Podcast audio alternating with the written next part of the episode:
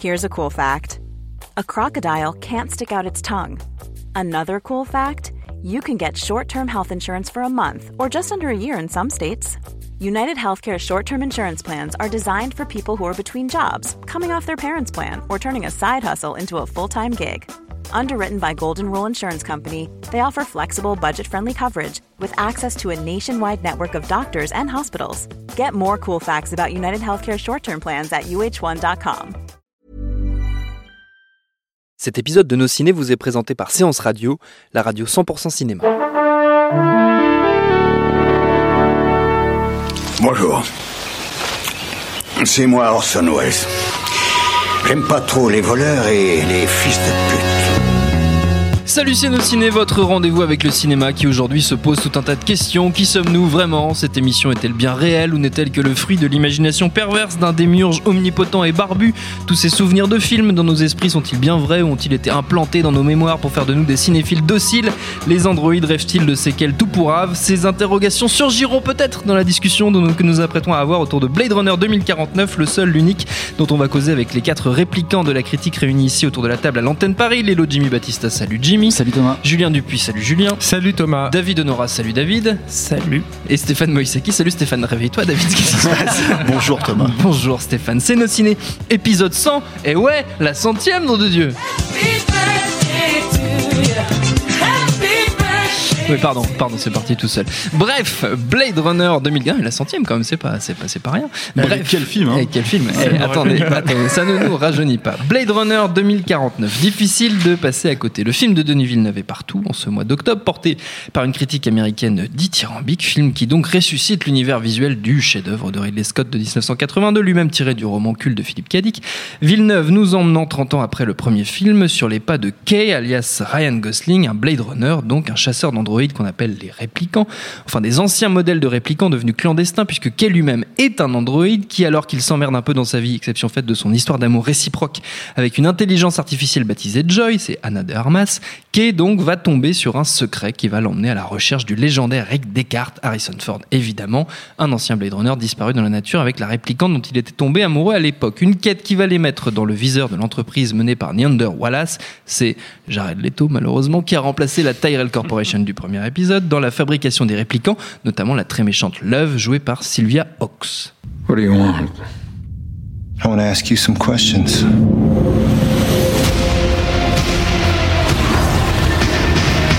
Et si vous aimez les infrabasses, vous serez servi. Il y en a beaucoup, beaucoup, beaucoup tout au long du film qui est littéralement assourdissant, mais c'est là son moindre défaut. Certes, c'est assez joli, en même temps, la photo est signée par Roger Dickens, mais c'est assez insupportable. C'est long comme un jour sans pain, la blague voulant que 2049, c'est en minutes le temps ressenti face au film, qui non seulement n'a pas grand chose à raconter, mais est en plus traversé par toute la mort de Villeneuve qui se prend tour à tour pour Kubrick, Tarkovsky, ou les deux à la fois. C'est assez pénible. Mais qu'en avez-vous pensé, vous, les amis? T'as pas, trop- t'as pas trop aimé, toi? Non, ça va. En fait, t'as fait la critique. euh, Ah, bah, écoutez, c'est aussi mon métier, hein, quelque part. Julien, tiens, Julien. Julien, alors, pour la petite anecdote, je révèle un peu les coulisses de cette émission. Julien, depuis qu'il est arrivé, ça fait une petite heure déjà, avant qu'on prépare Ah, cette émission, pour la blague. n'a pas voulu nous dire ce qu'il avait pensé Ah, du je trouve ça formidable. Non, non, euh, moi j'ai la chance de, de ne pas avoir à payer mes places de cinéma. Je, Oui. je suis sorti déjà très énervé. Je pense que j'aurais payé, j'aurais, cassé un siège. C'est pas bien, c'est pas bien pour la salle. Et euh, c'est pas bien pour mon image parce que je suis quand même quelqu'un de gentil, pacifiste. de Non, mais voilà quoi. J'ai payé deux fois parce que j'y suis allé ce matin à la séance de 9h et j'avais oublié mon pass UGC. Ah ouais. Voilà. Aïe aïe aïe. Putain, je te plains. Je crois que c'est la meilleure anecdote autour de ce film. Julien, donc vas-y. Non, non, mais, euh, Plus précisément. Bah plus précisément, moi je me suis emmerdé comme un rat mort devant, devant le film. C'est, insupportable, c'est intenable et tout. Ce qui est pas très constructif hein, comme critique. Il Non. faut essayer de comprendre pourquoi on s'emmerde comme ça. Je pense qu'on s'emmerde parce que c'est un film mort. C'est un film qui n'a rien. Qui est, c'est un film qui est pétri de, de, de peur en fait, qui ne propose rien, euh, qui euh, qui effectivement fait référence à des grands noms de la SF, peut-être à gauche, à droite, mais juste pour se donner des qui n'a rien à raconter. Ça, c'est un énorme problème. Euh, ça dure 2h45, je crois, quelque chose comme ça, ça, avec le générique de fin qui est quand même euh, très long.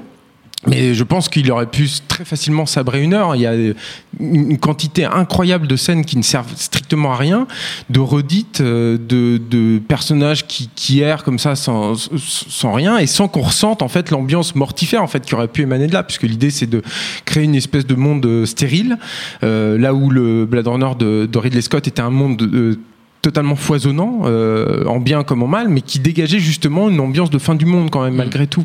Et là, il a, n'y a plus rien. Et moi, je, je suis pas trop d'accord sur le, le côté visuel. Euh, euh, bon, alors ce sont des, des questions qui sont extrêmement subjectives hein, Oui, à chaque à fois, mais il y a jamais, enfin moi, en tout cas, je n'ai jamais eu le sens de sidération que tu pouvais avoir dans le premier.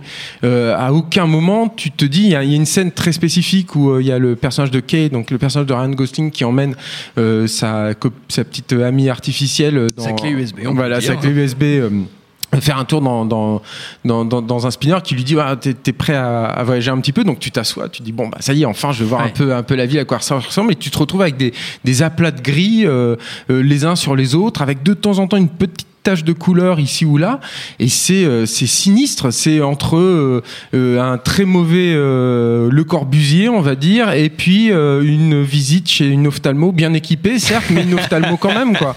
Et, euh, et c'est ça tout le temps je veux dire c'est c'est plus de l'épure en fait à, à ce stade là pour moi c'est du vide et ça, ça correspond en fait avec le avec ce, ce script qui, qui, qui est aussi je trouve extrêmement creux et ex- extrêmement vide.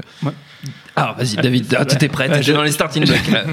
Non, moi c'est moi c'est ce que j'appellerais du, du cinéma plateau repas, c'est-à-dire qu'à n'importe quelle scène, à n'importe quel moment, tu peux baisser les yeux sur tes spaghettis, les manger, relever le nez, il il s'est rien passé entre temps, t'as, t'as rien t'as rien loupé de, de l'histoire et t'as pas loupé beaucoup d'images. Euh, et du coup, effectivement, il y a, y a un problème de, de vide et de rythme dans, dans l'ensemble du film. Euh, à la limite, moi, ce que j'ai trouvé un petit peu intéressant, ce à quoi je m'accrochais, c'est euh, le côté euh, le côté méta et le rapport euh, qu'on peut avoir avec qu'est-ce qui est qu'est-ce qui est vrai, qu'est-ce qui a existé, est-ce que ces personnages existent ou est-ce qu'ils sont creux ou enfin je, je me faisais un peu de ce, ce- voilà ce délire critique dans, dans ma tête qui me qui me maintenait éveillé.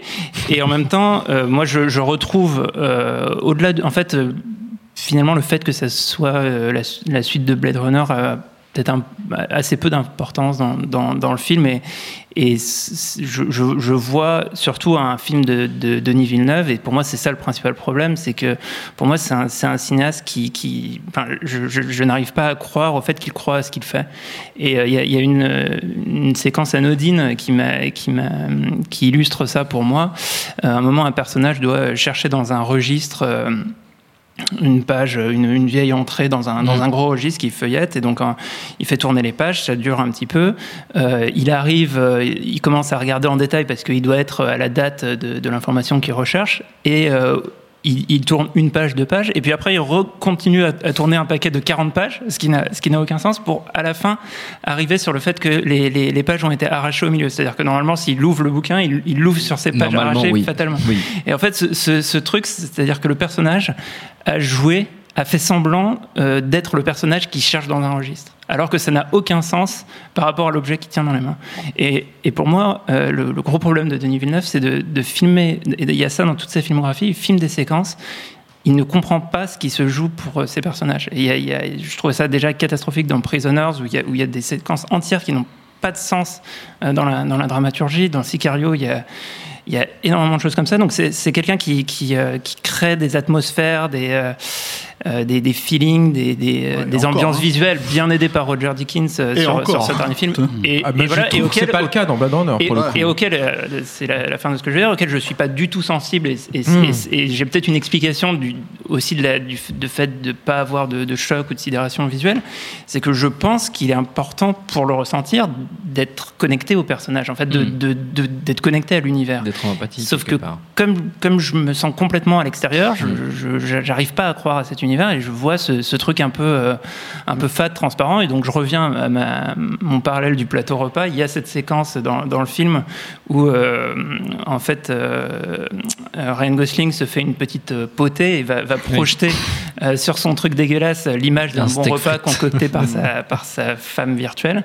Et, voilà, pour moi, c'est ça le film. quoi. C'est l'illusion d'un bon plat sur un paquet de nouilles dégueulasses. Quoi. Jimmy.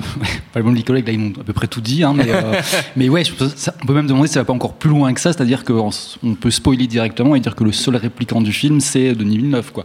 C'est-à-dire que vraiment, euh, c'est ça, c'est tout est mort, il y a rien qui se passe. On a l'impression de regarder. Enfin, une fois de plus, j'en ai parlé la dernière fois aussi, mais derrière, tous les jouets derrière une vitrine. Enfin, il, a, Oui. il ose pas. enfin, il s'amuse pas avec l'univers qu'il y a autour de lui. Quoi. Il fait des petits trucs. La seule scène un peu sympa, c'est il y a une sans spoiler, mais c'est une baston entre euh, Harrison Ford, euh, et par de flanc, Gosling. Gosling et euh, Harrison Ford qui se battent. Il y a Elvis en fond, quoi, et Oui. qui est en hologramme. Et c'est un peu, c'est le moment où on a l'impression qu'il se passe quelque chose. Enfin, pas qu'il se passe quelque chose, mais au moins ça dérape un peu et que c'est un peu vivant, quoi.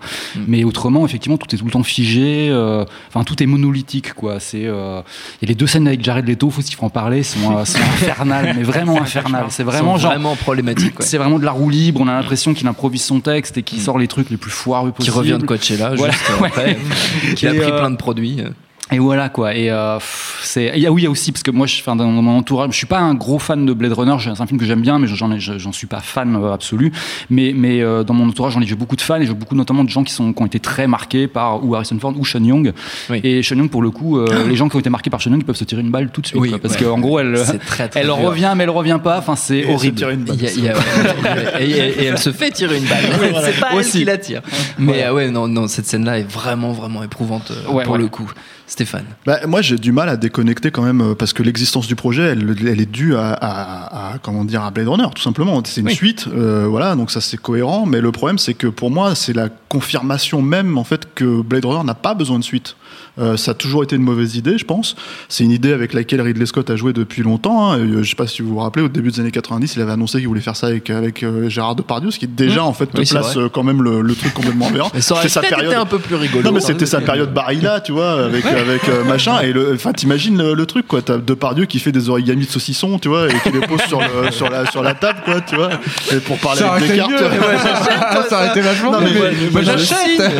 Non mais non Il se passe quelque chose, il y a de la chair. quoi. Redevenons sérieux. Il y a- le truc, c'est que le film commence avec le même plan d'ouverture que Blade Runner, si tu veux, euh, L'œil. qui s'ouvre. Oui. Et il y a la grosse distinction, et pour moi, c'est la note d'intention du film, en fait, c'est que quand tu nous vois, en fait, l'œil dans Blade Runner, c'est tu vois la ville Mhm. complètement, tu Et vois, les euh, flammes. comment dire, les les flammes. flammes, tu vois le- la vie, en Les fait. sur la Et là, l'œil s'ouvre et il y a rien, rien. Le mec voit rien, il n'y a pas de reflet. Et en fait, si tu veux, le plan suivant, c'est quoi? C'est un plan de la Californie. Je mets les guillemets pour ceux qui voient pas, hein, pour, pour, pour l'audio. Euh, et euh, juste, t'achètes pas une seule seconde. Et c'est ça le problème avec Mm. ce film, c'est que t'achètes jamais rien. Le premier Blade Runner, effectivement, comme disait Julien, c'est foisonnant. Et, euh, euh, J'irais même jusqu'à dire, euh, quand t'es gosse et que tu découvres ça, que tu te le prends en pleine gueule, et je pense que c'est comme ça que ça a été pensé le film, t'as l'impression que c'était ça le futur. Tu t'es dit, ah, pour la première fois, parce que tu sais que Star Wars, c'est pas le futur, tu te dis pas Star Wars, c'est le futur, t'as juste, tu rêves, t'es ailleurs, tu vois. Mais euh, comment dire, euh, euh, quand tu regardes Blade Runner, tu te dis, ah, c'est ça, dans 20, 20, 30 ans, c'est ça mon futur. Ouais. Mon futur, ça va être la- ce, ce truc complètement tentaculaire, cette ville énorme, les voitures qui volent, le truc comme ça, etc. etc. Comme avec Retour le faire le futur 2, pareil. voilà, mais Blade Runner avec une vraie, enfin sans, le- sans les gags. Tu vois, le truc c'est que voilà, donc tu, tu, tu te dis c'est ça, même si avec le temps on a bien compris que ça serait pas ça, c'est pas grave en fait. C'était ça qui était important. Ce qui était important, c'est que tu croyais vraiment et que tu crois toujours quand tu regardes le film sûr. en fait aujourd'hui. Oui, oui, Euh, euh, le futur de Blade Runner euh, 2049, tu t'achètes pas une seconde Mm. que ça va ressembler à ça. Ça, c'est le premier truc. Deuxième truc, comme le disait Julien, euh, c'est un film, effectivement, je pense que tu peux vraiment, littéralement, si tu gardes tout ce qui fait avancer l'histoire, l'intrigue, euh, et elle est quand même rachitique, euh, je pense que le film fait 1h20.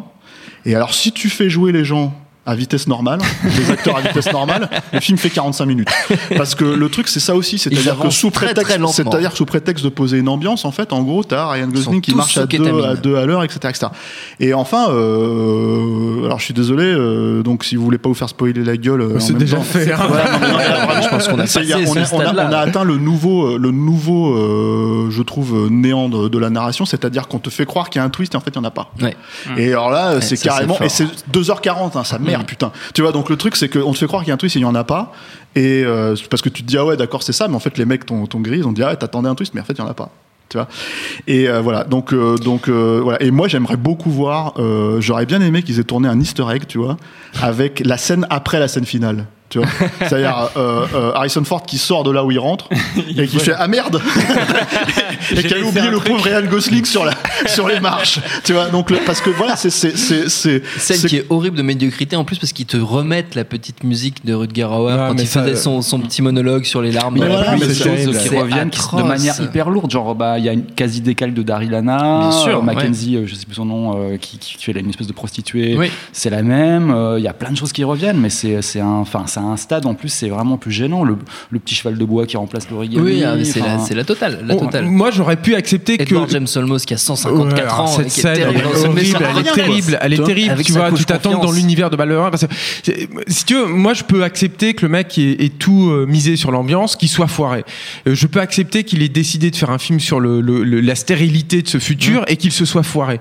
Et je peux accepter aussi qu'il ait euh, décidé de jouer sur des personnages qui sont des coquilles vides, puisque le personnage de Ryan Gosling, pour le coup, c'est ça. Hein, dans le film, il est extrêmement passif, par exemple, comme personnage, il subit tout le temps l'action. Euh, c'est très. Mais, mais le problème, c'est que tout ça accumulé, sans manque de talent et sans véritable proposition, ça t'aliène les spectateurs. Moi, je sais pas. Le, le film vient de sortir en France. Là, je- on va on va voir le- le- les résultats. Mais je, je ne peux pas croire que le film puisse fonctionner en, de- en dehors de, de- du côté euh, euh, réflexe pavlovien d'aller voir un film Oui. qui s'appelle Blade Runner parce que moi j'avais quand même malgré tout envie de le voir c'est terrible hein, mais j'aime tellement le premier film et, et, euh, et je peux pas croire ça parce qu'il y, a un- y y a vrai problème de fond dramaturgique qui va encore au-delà de toutes les limites de, de, de Denis Villeneuve et tout. Ce film-là n'est pas, n'est pas vivant, ne peut pas Mm. être vivant. Et c'est- foiré à la base. Et, et c'est la même chose avec le futur dont parlait Stéphane. C'est-à-dire que lui, il est parti de- d'un principe que c'est le futur du premier Blade Runner, que c'est pas notre futur à nous. Oui. Mais c'est vrai que du coup, tu es encore plus C'est déconnecté la de ça. preuve qu'il n'a pas compris. euh, Mais voilà, et, et puis surtout, tu te dis, mais donc c'est c'est pas mon, c'est pas mon futur. Mm. C'est même avec les, problèmes écologiques qu'on traverse, Mm. qui sont extrêmement anxiogènes. euh, pourtant, Dieu sait qu'on baigne là-dedans, tu vois, au quotidien sûr. et tout. Tu ne peux pas croire à ça. Tu ne peux pas te dire, ah bah oui, ça va être comme ça à un moment donné. Mais et, et- et tout ça, ça fait que tu te retrouves face à une espèce de d'objet euh, David. mort. Ouais, non, mais sur, sur la, sur la- C'est sur la- marrant. sur la question du, du mort et du vivant, il y, a- il y a quand même un, un petit aspect sur le, sur le personnage euh, de Ryan Gosling que je trouve intéressant, mais qui est, qui est, qui est pas mené jusqu'au bout. Euh, c'est pour, pour moi, il est, il est dans la lignée de, de son personnage de, de Drive, où en fait, il, il joue un- une sorte de pantin neurasthénique. euh, qui rêve de devenir un vrai petit garçon. Pour moi, c'est une sorte d'alter ego de Pinocchio qui est, qui est, qui est développé Là, dans le dit film. clairement en plus. Et film. et il y a cette- il y a cette scène qui est ratée, je trouve, dans Blade Runner, qui, qui aurait pu être vraiment très émouvante. C'est le moment où il réalise que ce, que ce en quoi il rêve, n'est- n'est- pas enfin, c'est pas ça, quoi. Il se rêve comme le, le fils de, de, Super. Ford. ça, Et, et ce moment, enfin, je trouve cette idée intéressante. Ça, aurait pu faire un bon moment, mais euh, la scène est ratée, quoi. Enfin, et même tout le, tout le, Mais tout l'arc narratif. Ça, ça euh, gère les, raté. les limites de Gosling. mais Alors, tu les vois là, tu te les manges. Mais il est rigolo. hein, c'est une machine à même hein, dans le film, à mon avis. hein, Ouais. Gosling. Non, mais tout le temps, il fait des tronches, pas possible. Quoi. Il fait une petite scène à la Nicolas Cage aussi quand il crie. Bah, euh, et c'est déjà dans- même le- la photo, euh, la photo, il s'est pris un nion par Harrison Ford là, qui, qui fait Ouais. un peu le tour de, de Et du, Twitter. et là, du tu coup, vois. il est dans un minimalisme. mais là, pour le coup, il réagit, tu vois. Il y a un C'est truc pris un qui se nion, passe, quoi. quoi. Non, le truc, c'est qu'il y a. euh, tu parlais de la réception critique euh, qui est pas que aux. États-Unis. En non, France en aussi, France on a- aussi, ça commence voilà. là. ouais. Mais, Mais, c'était, euh, c'était d'abord aux États-Unis. Je crois Voilà, que, on a- le a écrit, c'est le, le le parrain 2 parrain du film de ouais, science-fiction. ouais. Il faut oser, hein. Ouais, ouais, putain. c'est- moi, je- pour moi, c'est le Pirate des Caraïbes 3 de la suite inutile que tu sais pas que tu veux pas voir en fait. Tu vois, donc euh, c'est un peu. euh, Je sais pas ce qu'il y a dans la flotte chez Première, mais c'est dur. Et- Je sais pas. euh, En fait, en tout cas, le- le- ce que je veux dire, c'est que il y a euh, sûrement en fait tout- toutes les choses qui vont être avancées, c'est euh, la photo de Dickens, euh, ce genre de choses, etc., etc. Mais le truc avec la photo de Dickens, c'est que, ok, tu peux prétendre en fait, si tu veux, que la photo de Dickens, comme le disait Julien, de manière subjective, te plaît, elle est Mhm. belle, tu vois, ok. Mais le truc, c'est que, d'accord, Dickens, c'est Dickens, c'est pas Villeneuve, c'est pas le réalisateur. Non, Donc non. le truc, c'est que même s'il a un ascendant euh, assez poussé. Euh, je veux dire, euh, Dickens, il faut qu'il ait... la photo, elle éclaire quoi? C'est ça la question, tu vois. Oui. Qu'est-ce qu'on éclaire exactement, quoi, tu vois? Et quand t'éclaires euh, le flanc, le, le vide, tu vois, je veux dire, le, Ce qui est le- littéralement le cas ce dans qui est le film, littéralement hein. le cas dans la scène finale, enfin la scène Oui. de baston finale. Euh, bah voilà, moi je, je, je me dis, mais c'est pas possible. Tu prends parce qu'encore une fois, je suis désolé, mais c'est sur ça qu'ils le vendent. C'est ce que c'est censé être. C'est la suite de Blade Runner. Donc en gros, quand tu parles de la suite de Blade Runner, tu parles grosso modo d'un des films les plus euh, travaillés en termes de production design en fait, et c'est ce que que les gens retiennent en fait euh, vraiment dans Blade Runner, tu vois. Euh, plus qu'Harrison Ford, plus que tout ça, c'est vraiment tu retiens la ville, tu retiens le le- le- le- L'ambiance, le ressenti, voilà tout ça euh. quoi. Et le truc c'est que quand le mec ne filme pas ça, c'est-à-dire quand il filme pas euh, le logo Atari, ce qui est complètement ridicule euh, en, en 2017 de se dire qu'Atari va exister en 2049, tu vois. Mais admettons, tu vois. Euh, je veux dire quand Bah, il, il filme pas existait le logo- toujours en 2019 dans, dans le premier Blade Runner. Ouais, Pourquoi pas à la limite Non, voilà. Admettons, toi, ça. quand il filme pas ça, quand il Ouais. filme pas une voiture volante, tu vois, bah, il filme rien. Hmm. C'est-à-dire, il filme des champs, de la purée de pois rouge dans un simili Las Vegas, tu vois. Il, il filme, comment dire, littéralement le, la nuit et la mer, tu vois. Je veux dire, mais, comment dire, dans un Non, pas la mer, justement. Enfin, la nuit, ouais, c'est la noir. nuit, et tu te comprends qu'ils sont dans la mer à un moment Tu donné rien, ou dans, ouais. dans, dans, dans, dans la flotte. Donc voilà, c'est des trucs. Et, et alors, bon, euh, euh, c'est un film où il y a quatre persos, littéralement. hein. Tu sais, quatre persos. Trois et demi. Ouais, voilà. Et, et dont un des persos, tu l'as cité, la, la, la nana, là, qui, que, qui, que, qui, pour moi, est l'un des pires clichetons euh, de la série Z à la Jason Statham, quoi. C'est-à-dire que, moi, quand je vois cette nana qui arrive Tu et parles de fout Love. des- Hein? Tu parles Non, de pas Love. de Love, de. De, de, l'android, Joy. Non, Joy ou Love Love, ouais, Love. ouais, c'est Love. Celle qui met des nions. Ouais, voilà. Voilà. Euh, quand je vois ça, j'ai l'impression de voir double impact. Tu vois, j'ai l'impression de voir la, la nana mieux, qui. Double euh. C'était mieux dans Double Impact. mais, mais le truc, c'est que c'est ça. Et en fait, du coup, du coup, le parrain 2, Double Impact, tu vois. Enfin, Non, mais- tu fais- Double le- Impact 2. Euh, Là où moi je peux pas, j'arrive pas à me dire que tout ce, ce- ce truc de, de vide en fait dans le film euh, euh, ne, ne cache pas l'incompétence en fait de Villeneuve. C'est que il y, y a une petite scène notamment qui se passe dans les au sol en fait, dans la ville, au cœur de la ville, où, où basiquement il, il essaye de te refaire la scène de bouffe euh, Ouais. de Descartes Ah oui, et oui, tout, alors, qui était c'est la un, même. truc de, de fou. C'est pauvre. C'est, tu, tu sens que ça a été tourné en Europe de l'Est. Et Moi, j'ai l'impression, c'est- je crois que c'est Denis Gassner donc, qui a fait les, les- les décors. C'est est un mec Possible. talentueux, quoi, euh, normalement. Et, et, et- et personnellement, je trouve ça, mais c'est cheap, quoi. Je veux dire, il y a, il y a- il y a trois hologrammes. Tu, n'as pas l'impression que la ville puisse continuer derrière le, le bout de, de- d'angle de, d'immeuble que tu as derrière. Y a- ça n'existe pas, en fait. Il n'y a pas de monde, en fait, derrière tout ça. Il y a un truc dont on n'a pas parlé euh, dans, dans- sur Blade Runner 2049 et qui fait de la peine. la hein, scène de sexe à beau- deux et demi. Non, Non, non, alors ça, ça. ça, on s'en fout. c'est- Ça va venir, tu vas en parler après, Jimmy. Jimmy en parlera. C'est l'équivalent de la scène de flûte dans Alien Covenant. Quoi. En termes de gênance, tu veux dire. en termes d'embarras. En termes d'embarras, oui, c'est vrai qu'elle est assez gênante. Euh, elle est moins chargée homo-érotiquement, mais elle, mais est très, gê- elle est très balourde surtout. Et puis, quand tu as vu des films comme Fantôme contre Fantôme qui jouaient justement visuellement sur ces personnages qui en traversent d'autres, Hmm. tu te dis putain, on est, on est très très loin quoi. Bah ouais, malheureusement, c'est vrai qu'on est un peu plus proche de Beau Ghost quoi. Ça manque de hein. poterie, c'est moins érotique. Non, non, on n'a pas parlé euh, parce qu'on parle de gênance là, mais on n'a pas parlé d'Harrison Ford. Quoi. parce que j'ai- Oui, ah bien, ouais. c'est vrai c'est vrai qu'on a bien évité le sujet. Ouais, ouais, et le problème, c'est qu'il faut pas, tu vois, faut pas l'éviter le sujet parce que même s'il arrive au bout de deux heures de film, C'est vrai, il faut le dire aux Ouais, gens. c'est vrai, ça c'est vrai. déjà, et qu'il a en gros euh, trois scènes.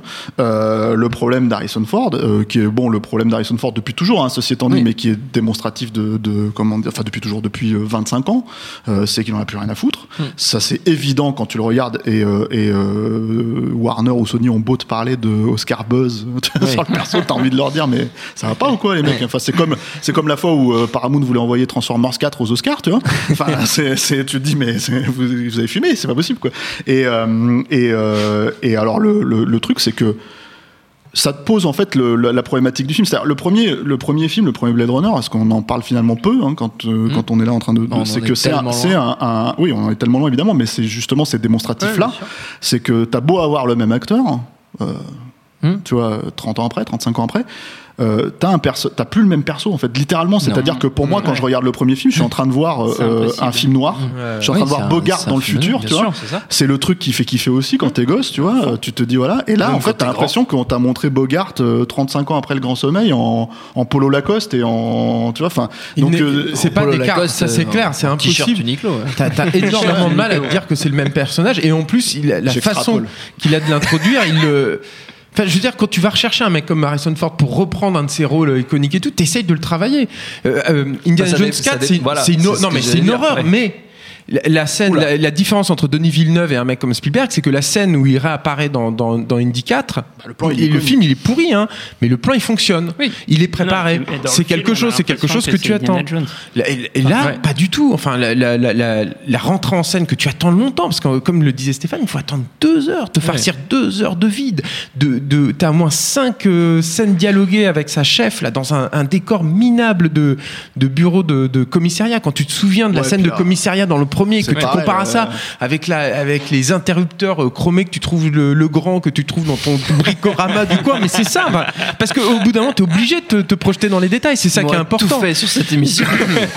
Et quand tu le vois qui arrive comme ça, mais c'est déceptif au possible. Ils essayent d'avoir une petite entourloupette avec une citation de l'île au trésor, c'est Oui, ça hein c'est ça. Qui est une espèce de truc, euh, t'as vu, j'ai- lu, mais ça marche pas du tout. Et puis surtout, il, il- il fait plus rien derrière, quoi. Et Non. il a une incapacité en plus à jouer l'émotion sur la fin, notamment, qui est pareil. Belle Tu machine vois à même aussi. ouais, hein. ils sont complètement. Surtout la scène où il est en train de. Enfin, bon, on, on y va dans le spoil, on Ah continue. ouais, on ça fait un fout. moment, là. Euh, la scène où on comprend rien justement, où ce qui se passe dans l'eau avec euh, une navette dans l'eau, machin, tout l'eau qui monte. On- il, est, il est pieds et poings liés de- avec l'eau qui est en train de monter et on, a- on dirait qu'il en a rien à foutre. Ouais. quoi. Il est là en train de regarder à droite à gauche, en train de se dire quand est-ce que se termine cette scène. Quoi. On dirait que tout a été filmé le même matin en fait. C'est-à-dire qu'il est, il est sapé en t-shirt Uniqlo, en jean, euh, je sais pas quoi, et euh, je sais pas, on dirait qu'il a été réveillé. Ouais, c'est Euh, la grande théorie Stephen Moïse. Ah bah, moi ma théorie c'est euh, Harrison Ford il dit ouais ok je le fais le film y a pas de problème euh, mais alors j'ai trois conditions quoi. Je j'utilise 11 ma garde-robe on tourne chez moi à 14h quand je me lève. Ok c'est ça, une prise. C'est vraiment J'adore. donc voilà c'est c'est non, mais c'est vrai enfin, J'y pensais pendant tout le film. Il en a rien- il en a rien à battre. Ce qui est très rigolo, c'est que le premier Blade Runner, c'est un film qui, est, qui abuse énormément. Il y a beaucoup de placements de produits et, et c'est marrant parce que moi, je trouve que le placement de produit, quand il est dans un univers qui vit, ça me gêne pas en fait. Ouais. Au contraire, Alors ça me rajoute alors- un surplus de, de réalité. là, il y a beaucoup de placements de Ouais. produits aussi, donc on peut dire que c'est aussi quelque part un hommage au premier film. Mais, mais, mais c'est ils ont un gros ultra- ils ont fait c'est- merci Ouais, ouais, mais c'est ultra voyant et, et personnellement, j'ai trouvé ça très gênant quoi. Les, les- les références à Peugeot, euh, au- Ouais. au whisky et tout. c'est- Moi, je, moi, je- je suis plus gêné, je suis plus c'est- gêné par euh, dans l'absolu l'esthétique, c'est-à-dire que pour moi en fait je me suis vraiment rendu compte de ça quand je regardais le film, c'est qu'en fait je me suis dit ah, c'est ça en fait euh, Denis Villeneuve, c'est-à-dire déjà sur Premier Contact chez Cario et compagnie quoi. C'est en fait il filme pour moi littéralement comme les démos 4K que tu vois à la Fnac en fait si tu veux de télé 4K, c'est-à-dire on va te, va te prendre les mêmes plans, les mêmes trucs pour que tout le monde puisse co- contraster sa télé comme il le veut, tu vois, avec avec ce genre de de, de, de bande démo, tu vois. Et, et vraiment j'ai ce sentiment, c'est-à-dire que que la meuf elle soit contente enfin et, et ça va avec tout ce qu'il choisit en fait de, de filmer hein. quand la nana elle habite dans un environnement Ikea dans, dans Premier Contact et bah Ryan Gosling c'est pareil même si les deux persos ils ont littéralement rien à voir tu vois donc ça veut juste dire que si si tu suis la déduction de la chose, c'est que Denis Villeneuve habite dans un appartement Ikea, quoi, tu vois. Mais, euh, mais, euh, mais bon, j'extrapole, tu vois. Mais voilà, c'est ça le problème, c'est qu'en fait, t'as l'impression de voir un film qui est complètement normé, j'ai envie de dire, euh, dans l'air du temps, si, si tu veux, euh, qui va, à mon avis, mais littéralement complètement disparaître tel des larmes, tu vois, euh, Dans la dans la pluie. pluie, tu vois, voilà, pour, pour citer, quoi. Mais voilà, c'est, je pense vraiment que ça va, ça- c'est un film qui va disparaître. Donc quand j'entends dire que c'est mieux que l'original, je me pose vraiment la question de si, si ce film a vraiment été aimé. C'est-à-dire qu'il faut quand même rappeler que Blade Runner, c'est un film qui n'a pas été aimé quand c'est sorti. Oui, bien sûr. C'est un film qui a, qui a eu du culte très rapidement derrière Mm. euh, euh, euh, pendant les dix années qui ont suivi, euh, que Ridley Scott a refait plusieurs fois aussi, si tu veux, remonter, etc. etc. Trois et fois. quand tu vois ce film arriver, et que les mecs te disent, eh, ça encule le premier, tu vois, tu te dis, mais euh, vous avez aimé le premier? Enfin, ce film, il n'existe même pas sur le de premier. donc, gros mots, donc comment est-ce que vous pouvez balancer un truc comme ça, quoi, intéressant qu'il dit parce qu'effectivement, enfin, le culte de Blade Runner, ça a pris du temps à se mettre. C'est pas un truc qui s'est fait. Là, c'est vraiment genre on te vend le truc et genre dès le jour où c'est sorti, C'est du culte pré-mâché. Avant même que ça sorte. Blade Runner, c'était genre euh, il a fallu hallucinant cet accueil critique, c'est vrai. Alors que pour moi, on, a tous en, mémoire euh, les- l'article de, Philippe Manœuvre Métal dans Hurlant, Metal Hurlant où il disait que c'était c'était sur euh, qu'ils avaient tué hein. une deuxième fois, euh, deuxième fois, la deuxième mort de Philippe Cadic. Voilà, Qu'il ouais. continue d'assumer. Oui, Ah, qu'il bah, assume. bah, Ah, bah, assume. surtout, c'était un film, on aime pas pu le film, voir vois, pendant, pendant presque 10 ans. Il Oui, était, très pas difficile à disponible voir avait- C'était un cri de ralliement, hein, Oui, euh, bien sûr. un vrai. Bah, Celui-là, ce sera un, un petit foireux de ralliement, si vous me permettez. Avant de se quitter, euh, comme toujours, une petite euh, volée de recommandations. Alors, comme il n'y a que deux films Blade Runner, du coup, on va, on va sortir de l'univers, mais on peut rester dans la SF. une mais vous faites l'univers, ce que vous voulez. Ah, Oh, bah, ouais, super. C'est, alors, est-ce que c'est le jeu vidéo Blade Runner euh, des années 90 Non, non. Parce qu'il était bien celui-là. Stéphane. En fait, j'ai deux recos. euh, euh, donc, je fais la première avant, c'est c'est, le. Bah, c'est mieux de faire la première avant la deuxième. Ouais, Bah, non, tu peux je faire la deuxième d'abord. si reviens à l'univers de Blade Runner. C'est c'est, le, le bouquin, enfin Rokirama, le magazine Rokirama, qui sort des livres, des hors- des hors-séries spéciaux euh, une fois de temps en temps. Mm. On fait un hors-série sur Blade Runner euh, qui est assez complet en fait. Mm. Euh, euh, alors je, attends, je reprends pour voir les auteurs pour pas parce que je ne les connais pas. Ce n'est pas. J'écris à Rokirama Oui, donc j'ai Mais tu as l'honnêteté entre de dire que des tu billes. ne connais pas. Voilà, mais je ne connais pas ces, deux auteurs, quoi, qui sont. alors, je ne vais pas de les écorcher. Euh, attends, parce qu'en plus c'est maquetté euh, sur la page. Euh, Romain Dubis et Ludovic Gottini, donc je ne les connais pas, euh, mais qui ont fait quand même un travail euh, euh, pas mal, euh, enfin assez complet, archiviste. Mhm. Et euh, alors, dans, euh, c'est quand même un gros bouquin, hein, 100, 150 pages, je crois, un truc comme ça. Et euh, en gros, t'as quand même, bon, t'as une interview fleuve de Ridley Scott qui n'est pas d'eux, mais qui est de, de- qui vient de Futur Noir, mais c'est la première trad Ouais. française, donc c'est plutôt intéressant pour les gens qui parlent pas anglais, quoi. Mais t'as aussi David Snyder dedans et Sid Mead. Donc euh, Sid Mead, hein, c'est comme ça comment ça se prononce, Julien. Ouais, Side. voilà. Side, ouais, bon, autant pour moi. Oui, oui, c'est- je crois. voilà, donc j'en sais rien, donc je- c'est assez, c'est cool. assez complet. Euh, Voilà, moi je, je suis. Ils ont quelques. J'ai pas tout lu, hein, mais les, Mhm. le truc que j'ai lu, il y a quelques théories. Ils oublient certains. Enfin, c'est pas qu'ils oublient, mais ils mettent un peu plus de côté euh, certains noms comme David Webb Peoples, ce qui me permet d'arriver à ma deuxième reco en fait.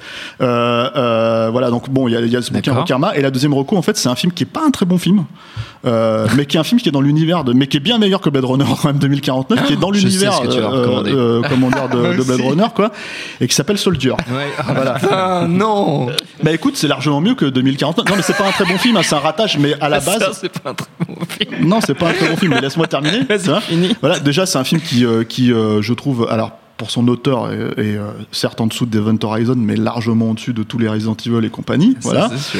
Euh, un film qui est peu vu parce qu'il s'est pas sorti en France en fait c'est quasiment pas sorti dans le monde hein, ça s'est tellement non, ouais. bidé aux États-Unis voilà c'est un film qui a été extrêmement charcuté par la prod et euh, dont euh, bah, j'aimerais juste rappeler que à la base en fait donc c'est un scénar de David Webb Peoples qui se passe dans le même univers que, le même que, univers, ouais. que Blade Runner c'est euh, ce qu'ils appelaient une sidequel Ouais, euh, et qui est un projet qui pendant très longtemps a été développé par Clint Eastwood en Mm. fait. Euh, petit fun fact. Non mais j'aime bien. Les je- je le balance. de Non, non, tonton mais Stéphane. voilà. Le truc qui était rigolo, c'est que c'est Paul Thomas, c'est Paul, Paul W. S. Anderson, pardon, qui me l'a, qui me l'a, qui me l'a dit. Le premier jour de tournage, en fait, Clint Eastwood s'est pointé derrière la caméra, Ouais. euh, a regardé, euh, comment dire, euh, euh, Ce que faisait Paul Anderson et lui a dit Don't fuck it up, kid. tu vois? Wow. Parce que c'est, euh, en gros, si tu veux, ce, ce projet, ce Soldier, c'était, Mm. euh, euh, en gros, euh, c'était le impitoyable de la SF, en fait. Ouais. C'était la même, la même logique. Donc, à mon avis, j'ai pas lu le scénar d'origine, mais à mon avis, c'est un très grand scénar pour qu'un mec comme Eastwood s'y soit intéressé. C'est un scénar dont il est très fier, David Webb. En plus, voilà, donc d'où la reco euh, intéressante. hein, donc arrêtez de me vanner et fermez vos gueules, merde, vois, voilà. Et euh, et, euh, et enfin, le, le, le truc, c'est que oui, c'est un ratage et il l'a fucké euh, le film, quoi, effectivement, malheureusement, et avec le studio en l'occurrence. hein, mais euh, mais euh, je sais, pour en avoir parlé avec Paul Anderson, qu'il a des, énormes regrets sur le film et qu'il euh, pense que ça aurait pu changer sa carrière euh, s'ils avaient vraiment pu faire ce qu'ils voulaient faire. Je pense pas qu'il avait le niveau d'Eastwood évidemment pour faire impitoyable, ouais. mais bon, je pense que ça, Ça aurait pu être un film beaucoup plus des intéressant. Resident euh, Evil. voilà. et voilà. je pense que ça aurait été un film beaucoup plus intéressant que ce qu'on a au Il y final. aura peut-être un Soldier 2049. Hein. Tout ne espoir n'est pas. pas perdu. Euh, qui a fait sa recose Il n'y a que toi qui a commencé. J'en ai plein. T'en as plein. Euh, très rapidement, euh, euh, je vous conseille Dangerous Days, qui est le gros Ouais, long documentaire, en fait qu'on peut revoir là sur la, la nouvelle édition euh, 4K Blade Runner. Sur le net et c'est gratoche. Vous avez un Blade Runner sketchbook, donc c'est uniquement en ligne, mais qui compile en fait toutes les tous les artworks qui ont été faits, enfin une grosse partie en tout cas des, des, des dessins de production qui ont été faits pour le film, avec donc beaucoup de, de travaux de meet. C'est vraiment un, c'est un régal et c'est gratoche. Et là, pour le coup, c'est pas gratoche, c'est des collecteurs, mais je pense qu'on peut les trouver. Il y avait un, il y avait un numéro de, du magazine euh, américain Cinefex dédié à Blade Runner qui avait été traduit en français. Je crois même, je me demande si c'est pas notre ami Rafik Djoumi qui avait traduit euh, euh, ce, ce numéro-là, euh, qui doit être encore euh, trouvable, je pense, sur euh, sur le net si vous cherchez bien, et qui est formidable en fait sur la, la conception. sur- C'est un vrai making of en profondeur Ouais. sur la conception du film et euh, voilà, c'est c'est magique en fait, vraiment littéralement les, les, les effets spéciaux du premier Blade Runner, donc c'est super intéressant. Et ma dernière, c'était un, un numéro de l'écran fantastique qui était sorti aussi euh, lors de la de la sortie française de, de Blade Runner, qui est ultra complet avec plein d'interviews de toute l'équipe du film. À l'époque, l'écran fantastique faisait ça et euh, beaucoup de dessins de pré-production, etc. Et c'est euh, c'est une bible en fait. C'est comme un c'est comme un beau MOOC en fait. C'est euh, l'équivalent du numéro spécial de Metal Hurlant sur Conan le Barbare par exemple qu'avait fait Dionnet, je crois. Voilà. David. Euh, bah moi j'ai une reco qui sort de l'univers mais qui est liée euh, à travers Ryan Gosling euh, qui est un, c'est un film de 2007 qui s'appelle euh, c'est une petite comédie romantique qui s'appelle Une fiancée pas comme les autres euh, Lars and the Real Girl Ah en oui, anglais et euh, qui euh, raconte un petit peu la même histoire que ce, ce, ce une Blade Runner d'amour avec une 2049 poupée. c'est C'est vraiment c'est euh, du coup Ryan Gosling euh, qui a une histoire d'amour avec euh, une une Sex doll, une sex doll ouais. voilà qui elle n'est pas euh, n'est pas virtuelle mais en tout cas est une voilà une poupée gonflable géante. Et il essaye de euh, bah, faire accepter l'idée à sa sœur et à sa famille euh, qui vit à côté. Et, euh, et c'est plutôt pas mal du tout. Et pour le coup il est enfin il a un personnage un, peu plus complexe et un peu plus intéressant. Et, moi qui n'aime pas beaucoup Ryan Gosling depuis Drive je, trouve que dans ce film on voit qu'il a quand même quelques qualités Et Jimmy, pour finir. Euh, bah, moi, je prends un truc à aucun rapport. Ah. Je, je vais prendre essayé de chercher le film le plus éloigné de Blade Runner 2049. Donc, c'est-à-dire un film fauché, euh, vivant et dont personne n'a rien à foutre. et euh, donc là, c'est un truc, un film, un film belge qui s'appelle Split and Split. C'est un, faux documentaire qui vient de sortir, qui sortira, vient de sortir en Belgique, qui sortira peut-être en France d'ici peu, euh, sur un groupe, euh, un groupe euh, garage punk qui s'appelle The Experimental Tropic Blues Band et qui, en gros, commence comme un documentaire. Tout ce qu'il y a de plus classique avec un groupe sur la route qui s'emmerde et à qui il arrive des plans foireux et qui très vite tombe sombre dans un truc vraiment euh, infernal et psychédélique. Et voilà faut pas en raconter, raconter plus faut vraiment le voir. Malheureusement bon, c'est assez difficile à voir. Pour l'instant la façon la plus simple de le voir c'est d'acheter la BO du film dans laquelle il y a un lien pour euh, voir le film pendant 48 heures. Mais, euh, mais c'est vraiment un film incroyable. Enfin, c'est ce que j'ai vu de mieux depuis, euh, depuis, depuis longtemps euh, là. Enfin de plus, de plus enthou- enthousiasmant en tout cas. C'est très fauché. Ça a été tourné par un réalisateur belge qui s'appelle Jérôme Van de Vatine avec une caméra pourrie euh, avec des gens qui sont extrêmement bons alors qu'ils sont pas acteurs. Enfin voilà c'est euh, c'est ce a de plus vraiment éloigné de l'anti Blade possible ouais, Runner de- de- 2049. voilà. Effectivement, Le tu as trouvé. loin. Bravo Jimmy, tu as trouvé euh, le plus loin possible. Notre temps est écoulé. Merci à tous les quatre. Merci à Jules à la technique. Merci à l'antenne pareil pour l'accueil. Rendez-vous sur notre site binge.audio, le site de notre réseau de podcast Binge Audio pour retrouver toutes nos émissions, le programme des prochaines, les dates d'enregistrement en public. Si vous voulez venir nous voir, info à retrouver donc sur binge.audio et on vous dit à très vite. Bonjour, c'est Betty Mourao et on se retrouve tous les jours sur Séance Radio pour la séance live. L'actu ciné, le coup de cœur des blogueurs, les invités cinéma. Eh bien, le meilleur de l'émission est disponible tous les jours en podcast sur iTunes, sur SoundCloud, sur tous les autres agrégateurs et bien sûr sur le site de Séance Radio à partager à volonté.